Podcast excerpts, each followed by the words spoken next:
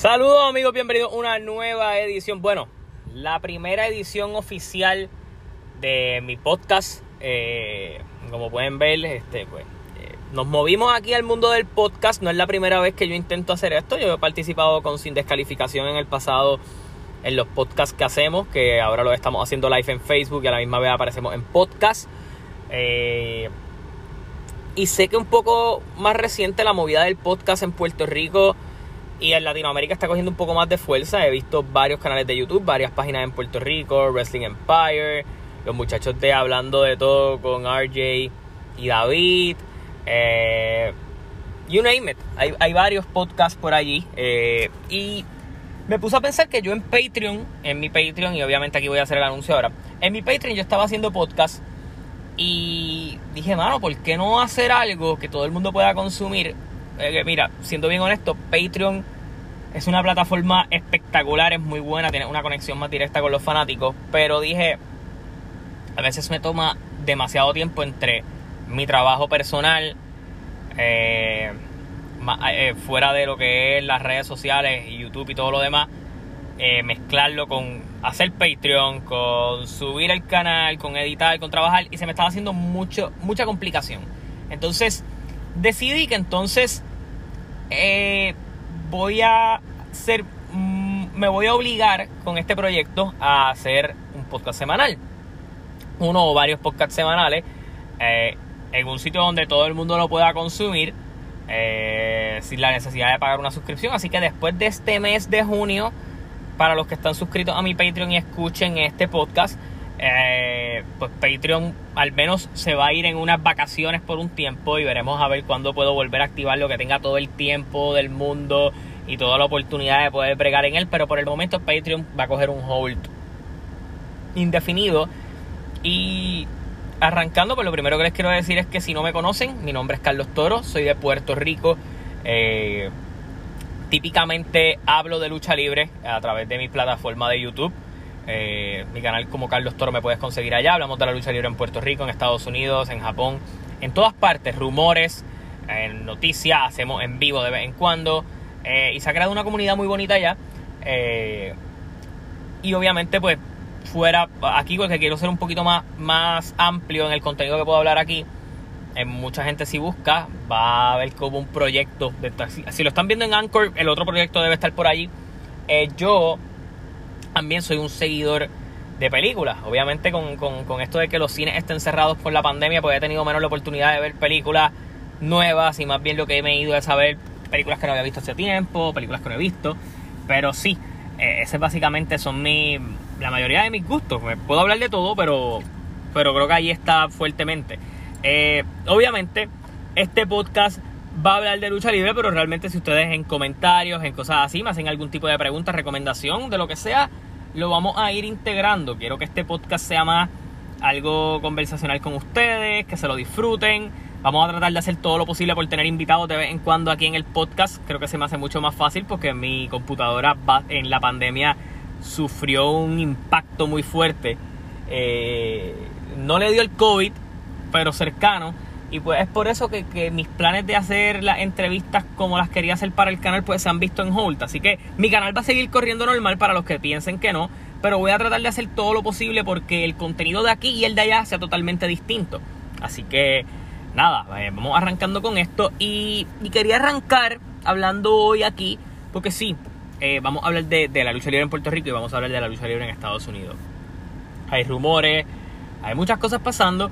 Eh, y obviamente voy a arrancar con lo que yo creo que ha sido la, la, conversación por las pasadas 24 horas. Eh, y es algo muy lamentable, no es algo que desconozcamos. Pero a partir del día de ayer nos enteramos que el luchador británico David Starr, eh, una, una, gran promesa del mundo del mundo independiente allá en, en Reino Unido, es tremendo luchador. Eh, al parecer tuvo un conflicto, creo que fue eh, una situación con, con si les digo si fue abuso sexual o, abuso verbal o, físico hacia una persona, les estoy mintiendo, pero sé que entre esos tres rangos está. Lo que pasa con este caso de David Starr es que ha abierto una caja de Pandora de, en la escena independiente haber varios luchadores, específicamente muchos de ellos en, Reino Unido, que básicamente pues se, han, eh, han, han salido muchas declaraciones de muchos luchadores eh, y luchadoras que, que, ha habido abuso sexual entre estos luchadores. El ligero, eh, el actual campeón crucero de WWE, Jordan Devlin, Wolfgang, que también pertenece a NXT UK, Joe Coffey. En mismo Estados Unidos abrieron gente como Dave Lagana, que es uno de los productores de NWA, Jim Cornette y su esposa. Eh, en fin, hay, hay demasiados casos y, el último que de lo que salió, porque eh, hay una diferencia y aquí es donde yo quiero dejar bien marcado una situación. Pete Dunne hizo unas declaraciones que yo creo que ha sido la persona que más clara ha sido. Él ha dicho, mira, si fueron mis amigos o no mis amigos y toda la cosa, si cometieron abuso sexual o abuso verbal o lo que sea, para mí son una basura y yo lo entiendo y, estoy totalmente de acuerdo con su punto. El conflicto aquí es ver cuál de estos casos son verídicos, porque si salen muchos de ellos, hace mucho sentido. Eh, pero el hecho, hay muchas veces que se aprovechan de estas mismas situaciones para crear eh, nombre, fama y hacerle daño a personas. No es la primera vez que pasa. Ha, pasado con, con, muchísimos que ha sido falso y muchísimos que han sido ciertos. Yo hasta el momento me, mantengo en la posición de que, bueno, pues ya lo de David Starr y los demás ha sido un poquito más comprobado, pero por el nombre que voy a decir ahora es que digo que aunque no sea mi el favorito y yo, los que me siguen de mucho tiempo saben que yo jodo muchísimo con él porque, porque lucha descalzo. Pero Matt Riddle salió ahora una declaración de esta luchadora que, luchadora no, de esta persona que ellos iban en un viaje, en un. en este carro, eh, con varios luchadores. Los luchadores se quedaron dormidos. Eh, y Matt Riddle básicamente le pide eh, sexo oral a ella. Ella aclara que realmente ellos sí habían tenido intimidad en el pasado. Ella al parecer en ese momento no estaba de ganas o, no quería. No sé si ya había pasado algo. Realmente esa parte ya no la especifica. Las declaraciones que salen es como que y él vino y le dijo, pues, como. Eh, no le dijo como que si no estás segura si lo quieres hacer, sino que simplemente pues la agarró y la, la inclinó. Y pues terminó dándole sexo oral, pero pues que ella decía que en el fondo ella esperaba que ellos se despertaran. Es como pues ahí hay un poco de consentimiento y del no respetar un poco eso, tal vez. No sé, no lo voy a justificar. Pero, pero el, el, punto es pensar y analizar cuáles de estas declaraciones son ciertas porque las de Velveteen Dream, que todavía no se ha probado nada y no se ha dicho nada y se ha quedado en nada, eh, pues tampoco no, no ha salido nada, o que realmente es una situación bien difícil, pero considero que hay muchos de ellos que sí se van a ver afectados porque hay varios de ellos que tienen muchos casos, mucha cosa que se ha mencionado en el pasado y yo creo que que vamos a seguir se van a seguir desenmascarando varios luchadores que sí, varios luchadores que realmente están cayendo en la ola de gente que quiere hacer daño, siempre hay de las dos partes. Veremos a ver en qué termina esto, pero es curioso porque esta noche en SmackDown y los que me siguen saben que tenemos una cita esta noche, al menos con el post-show, el cual no estoy seguro si lo voy a hacer en vivo aún. Todo depende de, de cómo pasen las cosas. Pero sí eh, Matt Riddle iba a aparecer en el segmento donde AJ Styles celebra el eh, su campeonato intercontinental. Es lo único que se filtró. Así que veremos a ver en qué queda eso. Pero Matt Riddle iba directo a, ir por el campeonato de Estados Unidos o al menos a intentar retar.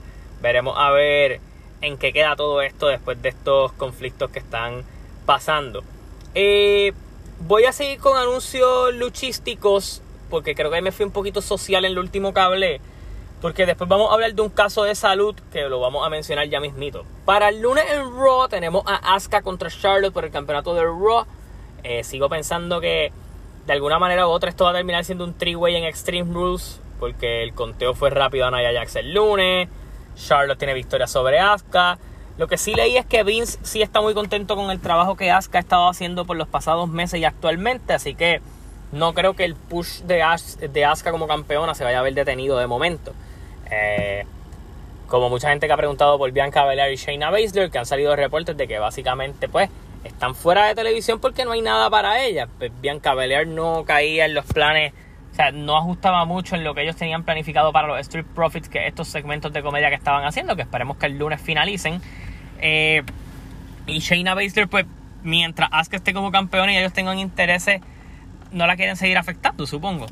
Eh, más allá de eso, sí se ha, se ha estado rumorando de que hubo un caso de COVID y toda esta cosa. La luchadora que tenía COVID era una luchadora que no había aparecido en televisión de NXT, así que realmente se había estado en el texto del público al parecer o como testigo positivo, pues se chequeó, se le hicieron test a todos los luchadores. Eh, no, no, se sabe de los resultados. Supongo que eventualmente si alguno salió positivo nos enteraremos.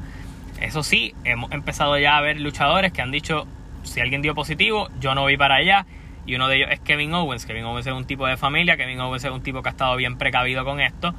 Y, ha sido bien vocal. Y mientras ellos sean vocales con esto, eh, eso va a seguir pasando. Así que veremos a ver cómo, cómo prosiguen las cosas en las próximas semanas. Esperemos que nadie esté contagiado y todo esté súper bien. Era básicamente cuestión de tiempo. Veremos a ver si las cosas van mejorando. Ellos tienen miras de meter público para SummerSlam. Eh, supongo que ahora pues nadie va a pasar por el público y ciertas restricciones no van a pasar. Así que vamos a ver qué sucede con todo esto que está pasando con el COVID, pero por el momento no, no va a afectar a mayor escala eh, la programación de lo que estamos viendo. Eh, vamos a hablar ahora de unas declaraciones que hizo The Undertaker. Y es que muchos de ustedes siempre me preguntan, ah, ¿con quién debería ser esa última gran lucha de Taker? Y siempre hablan del Dream Match de Sting y Taker. Y a Taker se le hicieron una, parece que en una, en una de estas de preguntas y respuestas y todo lo demás, eh, él lo que dice es que él siente que ellos no podrían, eh, lo que le llaman deliver, ellos no él cree que con, la condición física de, O sea, para lo que se espera de ese Dream Match de ellos, ellos tal vez ninguno de los dos está en la mejor condición física para poder darla.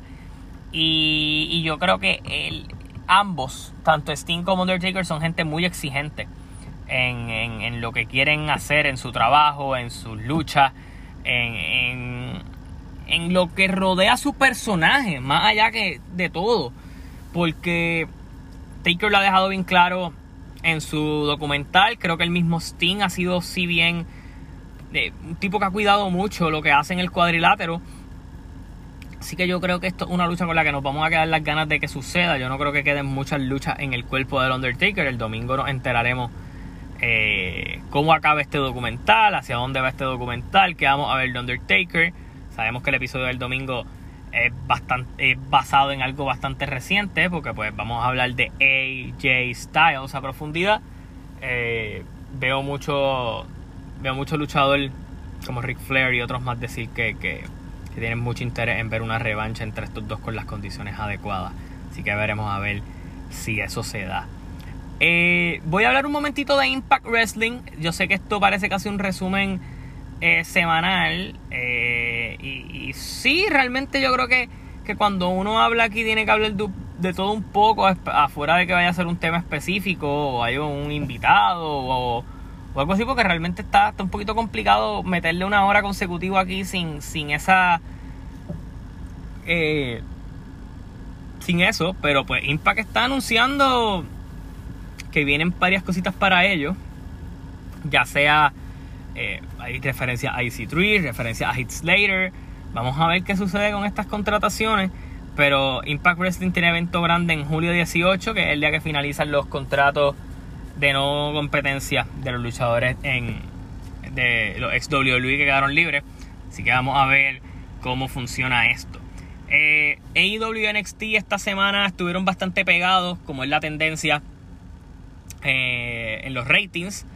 AEW en esta ocasión sacó 772 mil televidentes, mientras NXT sacó 746 mil televidentes.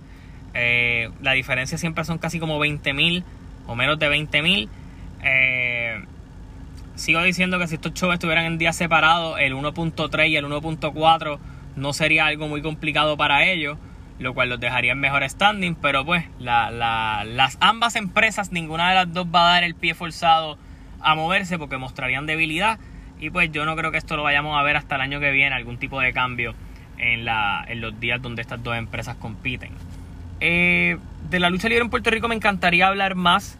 Eh, tengo esa vena, esa piquiña de querer hablar algo de la lucha libre en Puerto Rico en mi canal de YouTube. Así que si usted escucha este podcast eh, y quiere que yo hable de algún ángulo, de alguna historia, de algún campeón, de qué pienso de esto, de qué pienso de lo otro, me lo puede dejar saber en los comentarios. Se puede, me puede escribir en YouTube, me puede escribir acá en, en esto. la otra cosa que les quiero decir es que si a usted le gusta este podcast, va, compártalo, dele like, dele las 5 estrellas. Creo que esto va a estar, esto probablemente esté disponible en todas las plataformas. Creo que es donde por el momento no va a estar disponible es con iTunes porque allá se hace un, periodo de seguimiento un tanto diferente. Pero más allá de eso, eh, es lo que quiero, lo que quiero eh, mostrar aquí. Si este episodio piloto puede que sea mucho más corto de lo que usualmente van a hacer estos podcasts. Eh, obviamente vendría yo con una estructura un poquito más clara, pero quería dejarles bien marcado lo que iba a ser este proyecto. Este proyecto siempre va a aceptar sugerencias de ustedes. Y, quiero que también pues tengan la oportunidad de que si no siempre me puedes ver en YouTube o no quieres que yo hable siempre de lo mismo en YouTube, porque les soy bien honesto, hay un contenido de YouTube que sí funciona muy bien para el video. Eh, hablar de Raw, de SmackDown, eh, algún tipo de ángulo, de historia cuando puedo hacerlo de una forma, pero aquí en el podcast pues me da la oportunidad de ser más variado, de ser más personal con ustedes y, me gusta, me gusta y es algo que quería hacer hace mucho tiempo eh, y vamos a ver cómo funciona. Lo otro que quiero decirles es que, aunque no se ha anunciado de manera oficial por ninguna parte, pero ya se supo que son las dos adquisiciones que tuvo Monday Night Raw después del cambio de AJ Styles a SmackDown. Y es que Mustafa Ali quien eh, para muchos era el presunto hacker, llega a Monday Night Raw. Eh, veremos a ver qué trato se le va a dar, si va a regresar directamente a televisión. Eh, qué quieran hacer con él, veremos a ver. Tal vez eso del hacker lo aguanten y probablemente quien inicialmente iba a ser, pues no termine siendo o hagan otra historia. Pero veremos a ver cómo, cómo terminan haciendo eso. Yo sigo pensando que lo del hacker iba totalmente atado a ese famoso ángulo que querían hacer, tipo, tipo Nexus. Eh, post WrestleMania, que pues por la falta de público no se logró hacer. Yo creo que iba bien atado a eso y una vez siguió prosiguiendo el ángulo, pues, pues no supieron qué hacer y por eso le pusieron un stop. Leí que la, historia no había finalizado, pero sí se cogió como unas vacacioncitas. Eh, y el otro que llega a Raw es Dolph Ziggler. Eh, el juvenil y eterno proyecto de WWE, Dolph Ziggler, pues va para Raw. Ahora Mustafa Ali y Dolph Ziggler son miembros del roster de Monday Night Raw. Yo creo que está muy bien. Eh, SmackDown tiene buenos luchadores. Está Shinsuke, está Cesaro, está Chad Gable, está Mal Riddle, está AJ Styles, está Daniel Bryan, está Drew Gulak. Yo creo que ese midcard lo tienes bien. Eh, lo mismo con Morrison, Miss Hardy, eh, Sheamus. Ahí tienes mucha gente para variar. Eh, en Raw estaba un poco más apretado porque si vienes a ver, si el estelarismo para retar a Drew McIntyre está abierto, mientras Orton esté separado en historia hacia otro lado. Eh, y piensa en el título de Estados Unidos y pues Apolo ya derrotó a Andrade, Garza no está todavía por ahí y está en Revolu con Andrade y está intentando hacer Apolo Cruz ahora maybe un futuro heel, pues necesitan luchadores en el medio que puedan añadir a ese midcard. Eh, sí hay otros luchadores del Raw que tal vez tengan su oportunidad y su cosa, pero cuando te pones a ver, tal vez traer a Mustafa Ali eh, algo bueno para esa marca. Eh, y puedes utilizarlo con el mismo Ricochet de pareja que está haciendo pareja con Cedric si los quieres utilizar.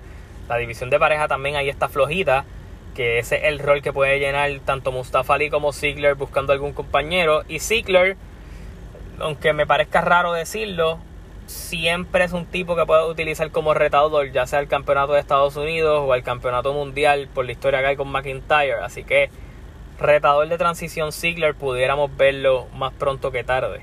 Ahora el roster de Roma o menos está entre McIntyre, Lashley, eh, McIntyre, Lashley, Orton, Owens, Garza, Andrade, eh, Alistair Black que está por allí, Seth Rollins, Rey Mysterio.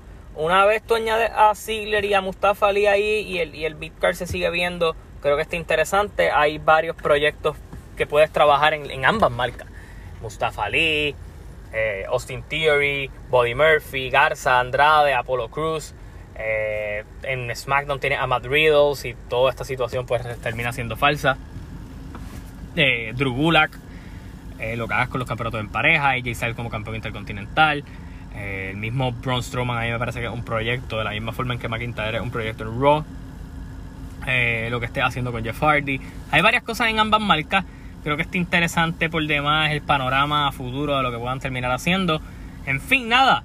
Eh, gracias por escuchar este podcast. Les pido que le den se suscriban aquí, que le pueden dar las notificaciones para que se enteren cuando llega los podcasts. Sabes que me puedes encontrar en Anchor, en Spotify, en cualquier app de podcast. Ya este episodio debe estar disponible eh, rápidamente. Vamos a intentar hacer todo lo posible porque eventualmente esté en iTunes. Una vez esté en iTunes, yo se lo voy a estar avisando por aquí.